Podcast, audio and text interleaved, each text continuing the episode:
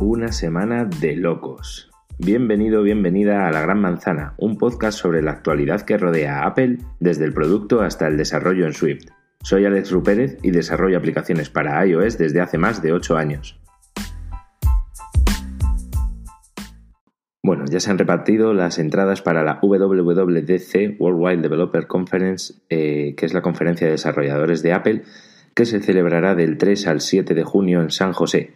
El 3 de junio es la famosa keynote donde se presentará iOS 13 con la nueva pantalla de inicio para los iPad que va a tener widgets y tal. Eh, macOS 10.15 eh, que ya se ha visto registrado en visitas a algunas páginas web y que en teoría va a poder ejecutar eh, aplicaciones para iPad utilizando la primera versión de Marzipan.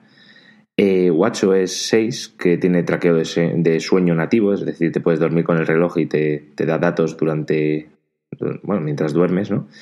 Y quién sabe si tendrá más personalización de las esferas por parte de los desarrolladores. Y tvOS 13, que está preparado para, en teoría, proporcionar una mejor experiencia para los nuevos servicios de vídeo que va a sacar Apple. También esta semana Tim Cook ha anunciado en Twitter los nuevos iPad y se ha convertido en meme porque había una imagen de él sujetando el nuevo iPad mini y lo que es en el iPad han cambiado la, pantalla por un montón de, troleos. Troleos de troll para mis oyentes de Argentina. Eh, los nuevos iPad Air son iguales que los, que los iPad mini, ¿vale? O sea, idénticos los dos que han presentado. Lo único, cambia el tamaño de la pantalla. Vienen con un procesador A12 Bionic, que es el rendimiento más o menos del iPhone 10R. Tienen Bluetooth 5, son más ligeros y finos, eh, funcionan con el Apple Pencil de primera generación o con los Logitech Crayon estos que han presentado para los de segunda generación. Em, luego, sin embargo, comparados con el Pro, pierden el Pro Motion, que es una tasa de refresco de 120 Hz y tal para eh, gente pro. También tienen menos luminosidad, tienen dos altavoces en lugar de 4, 3 GB en lugar de 4 de RAM 8 eh, megapíxeles en lugar de 12 que pierden la grabación en 4K, pero la verdad es que por la diferencia de precio que salen a partir de 549 el Air y 449 el Mini, son opciones muy a tener en cuenta, yo creo. También esta semana han renovado la gama de los iMac con su eslogan que me encantó, la bella mucho más bestia. Está guay. Pero si os interesa saber más sobre esto, os derivo directamente al podcast de Apple Coding Daily, donde Julio hizo un análisis detallado que, que te dice si merecen o no la pena y cuáles modelos. También como anuncié hace unos días que estaban eh, haciendo cosas raras con el stock, efectivamente han presentado las correas de primavera del Apple Watch y también unas funditas para los nuevos iPhone con así colores más, más vivos, están chulas. Y han hecho un análisis y los AirPods son los auriculares más vendidos en Estados Unidos, con un 19%, seguidos por Sony con un 17% y Samsung con un 16%. Y esta semana, pues por fin ha pasado, sí señor. Han sacado los AirPods 2, sustituyendo los chips que venían con la serie W de wireless, eh, que llevaban los primeros AirPods y muchos de los Apple Watch, los Series 3 y 4, por ejemplo. Pues ahora han sacado un chip que se llama H1 y les permite un 50% más de autonomía en conversación, sincronización y cambio de dispositivo más rápido. Y por fin el ansiado, y diré, eh, oye, Miri. sin tener que dar los golpecitos, puedes decirle a los, a los cascos directamente lo que quieres. Yo soy un calentado y ya los tengo encargados eh, con la funda de carga inalámbrica que salen por 229 euros. Y se puede comprar también la, la, fundita de carga inalámbrica para los viejos por 89 o te puedes comprar los nuevos sin carga inalámbrica por 179. Y además les he puesto ahí un grabado para hacerlos personalizados que se puede grabar la caja. Y con esta noticia de que salen los AirPods con carga inalámbrica, ya tenemos AirPods, tenemos Watch Series 4 y tenemos los iPhone desde el 8 que tienen carga inalámbrica. Así que la semana que viene ya sale la AirPower por fin, la base de carga inalámbrica de Apple. Eh, ha salido la beta 6 de iOS 12.2 y Guillermo Rambo, eh, que es un tío que siempre descubre ahí cositas mirando el código, ¿no? Pues ha visto que, que ya está ahí registrado y todo preparado para que salga. Además, Apple ha registrado la marca AirPower como tal y el Wall Street Journal también ha afirmado que, va a salir. Así que pues seguramente se ha presentado el, mismo lunes en el evento de, servicios de Apple, porque si no debería haber salido esta semana con todo lo que han sacado. Y no puedo dejar de hablar de salseo. Entonces resulta que Netflix no va a estar en este catálogo de servicios de Apple.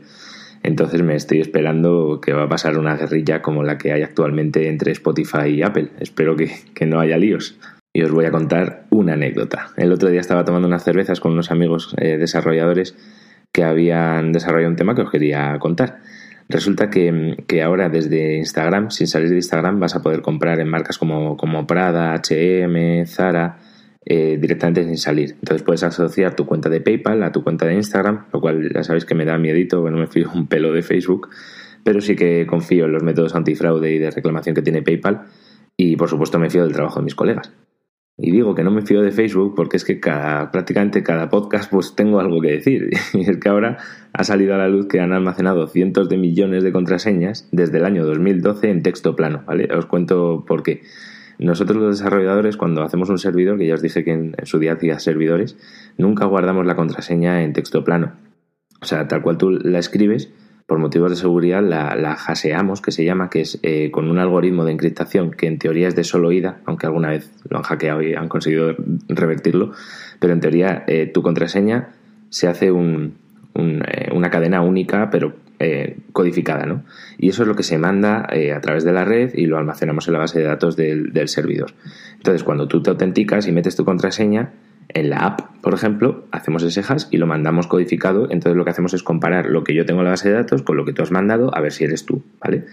Pues los cachondos de Facebook la guardaban, la guardaban tal cual, en texto plano. Con lo cual, aunque la, conexión es segura, porque es en teoría punto a punto, es por eso es HTTPS, ¿no? Pues eh, no, no pueden uno en medio leerla. Pero yo sí, así que eso no mola nada.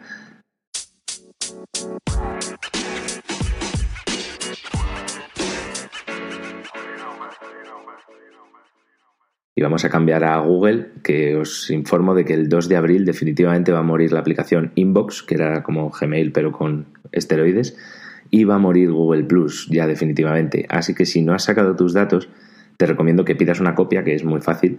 Y, yo me he encontrado ahí auténticos tesoros que, que ni recordaba que tenía y la verdad es que me ha hecho mucha gracia compartirlo con mis amigos. Y Google, pues nada, el, 19 de marzo hizo la GDG 2019, que es la conferencia de Google para desarrolladores de videojuegos, ¿no? que se celebró en San Francisco. Y Google ha presentado Stadia, su plataforma de videojuegos en streaming que va a salir eh, este 2019. Entonces, en cualquier ordenador no demasiado potente a través del navegador Chrome, un Chromecast, el teléfono tablet de estos de Google Pixel, pues prometen que vas a poder jugar a una resolución 4K con HDR, que es eh, alto, rango, alto rango dinámico de, color, y 60 frames por segundo, es decir, que no vas a notar ahí eh, saltos ni cosas raras, em, vas a poder jugar directamente por streaming. Eh, tienen unos bichazos que son de 10,7 teraflops, es como si juntas una Play 4 Pro y una Xbox X, la One X, juntas, pues eso es con lo que vas a jugar, ¿no? Y están trabajando incluso para servir juegos a 8K y a 120 frames por segundo, lo que permitiría incluso juegos en 3D, aunque ya esto no se lleva mucho. Y nada, se va a integrar con YouTube Gaming, pensando en los games estos de YouTube, para que puedas directamente streamear. Y va a salir un mando que, bueno, lo que es la comodidad del mando no es que me mole mucho, pero se va a conectar directamente al wifi de tu casa y promete una latencia mínima. Es decir, cada movimiento que hagas lo vas a ver reflejado en el juego inmediatamente. Y en esta misma conferencia de videojuegos eh, asistió Microsoft y anunció que Xbox Live va a llegar a la Nintendo Switch. Y con ello va a llegar también el Cuphead. Es un juego bastante guay, la verdad está muy cuidado porque tiene todo está dibujado a mano, digamos, ¿no? Es, es brutal ese juego. Y lo vamos a tener el 18 de abril en la Switch. Y también va a haber edición física por si eres coleccionista, ¿no? De típico guardarte el videojuego en físico. Además también han presentado el Microsoft Game Stack, que es un kit de desarrollo para integrar Xbox Live en, iOS y en Android. Así que vamos a tener también nuestras, eh, nuestros wins de Xbox en el iPhone. Y hablando de Nintendo también, eh, mencionar que han sacado el Labo VR Kit, que es de realidad virtual.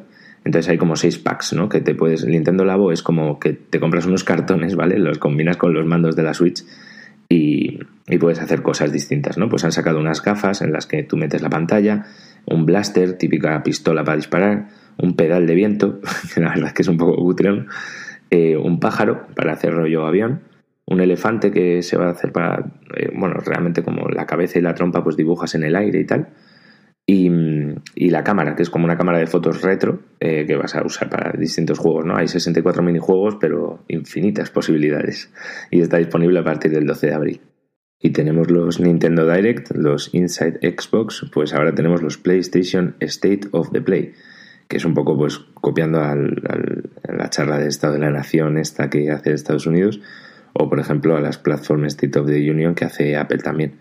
Pues nada, el 25 de marzo, eh, después de la presentación de servicios de Apple, pues va a haber esta de PlayStation, que va a presentar nuevo software para la Play 4, para las VR, las gafas de realidad virtual, y trailers y anuncios de los últimos juegos como Days Gone, o también eh, incluso se rumorea que va a salir un poquito más de información del The Last of Us 2. Y nada, pues eh, también tenemos la, la, noticia de que PlayStation Vue, que es como la plataforma de streaming de Sony, va a añadir soporte para el Apple TV en vista múltiple. Entonces vas a ver dos canales al mismo tiempo. Un poco loco, pero bueno, hay gente que le mola. Bueno, mención cortita de desarrollo. Eh, va a salir el lunes en la, charla de Apple, pues presentarán supongo iOS 12.2 con todas las actualizaciones estas de primavera con el Xcode 10.2 que va a salir con Swift 5. Entonces eh, ya tenemos Swift 5 aquí, señores. Entonces hay que, hay que ponerse al día. Para ello os recomiendo la página What's New in Que está en las notas del podcast donde se encuentran temas importantes que van a salir ahora como los raw strings y el nuevo result type que me parece un flipe. Y vamos a la noticia de ciencia. Han logrado revertir el tiempo usando tecnología cuántica. ¿vale? O sea, la revista Scientific Reports ha anunciado los resultados de un equipo de investigadores del MIPT, ¿vale? que es el Instituto de Física y Tecnología de Moscú, que se han cargado la segunda ley de la termodinámica. Me recuerda al capítulo de Los Simpson, ¿no? En esta casa se siguen las leyes de la termodinámica. Pues han desplazado un ordenador cuántico una fracción de segundo hacia el pasado. Su teoría se basa en la ecuación de Schrödinger. Schrödinger es el mismo tío del gato de Schrödinger, el de la caja. Que es, eh, resulta que puede ser reversible esta ecuación, ¿vale? Eh, seguro que habéis oído hablar del principio de indeterminación de Heisenberg, Heisenberg como el de Breaking Bad, pues eh, dice que no podemos saber em, la posición y la velocidad exactas de un electrón en el mismo momento del tiempo, ¿vale? O sea, o sabes dónde está o sabes a cuánto va, pero no puedes saber las dos a la vez. Por lo que es imposible saber su trayectoria. Pues esta gente ha creado como estados del electrón, ¿no? delimitando lo que es la región donde muy probablemente esté ese electrón y según se va expandiendo esa zona en el tiempo, ¿no? o sea, según pasa el tiempo se va expandiendo donde puede estar. Pues en el 85% de los casos, con este ordenador cuántico eh, regresó al estado inicial. También calcularon la probabilidad de que un electrón en el espacio ¿vale? Eh, regresase espontáneamente a su pasado reciente. Entonces, si te pasas toda la vida del universo, que son como 13.700 millones de años, mirando 10 millones de electrones cada segundo, ¿dónde están? Solo uno en todo ese tiempo eh, volvería al estado inicial. Bueno, y después de esta chapa voy a recomendarte una aplicación que uso regularmente. Eh, como sabes, Facebook, como te he dicho antes, no me mola mucho por temas de seguridad entonces ahora WhatsApp es Facebook, así que tampoco me mola mucho. Como alternativa os recomendaría iMessage, porque soy consciente de que es muy difícil tener todo un grupo de amigos o amigas que tengan todos iPhone, ¿no? Entonces llevo años intentándolo y aún así me queda un amigo que no se pasa ni con agua caliente. Entonces, para que todo el mundo sea feliz, os voy a recomendar Telegram, ¿vale? Telegram es eh, el servicio de mensajería más completo que conozco eh, además tiene cliente no solo en el iPhone, en Android, sino que para el ordenador o Mac o lo, que necesites, en web, ¿sabes? En cualquier navegador. Además está súper abierto al desarrollo y, encima es eh, código abierto, open source. Entonces cualquiera puede ver cómo funciona, mejorarlo. Vamos, eh, lo recomiendo. Sé que nunca va a pasar, por lo menos en España, que pase todo el mundo de WhatsApp a Telegram, pero lo recomendaría.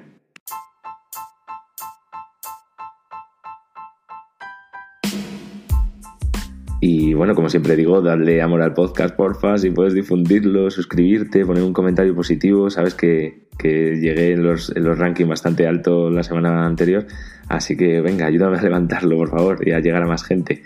Y nada, como sabes, estoy en, en todas las plataformas de podcast que hay, así que si se lo quieres recomendar a un amigo, pues la que escuche él, pues le vale. Y si tienes cualquier tipo de, idea o cosa que quieras que hable ¿no? o que cuente, pues escríbeme y hacemos un capítulo dedicado, ¿vale?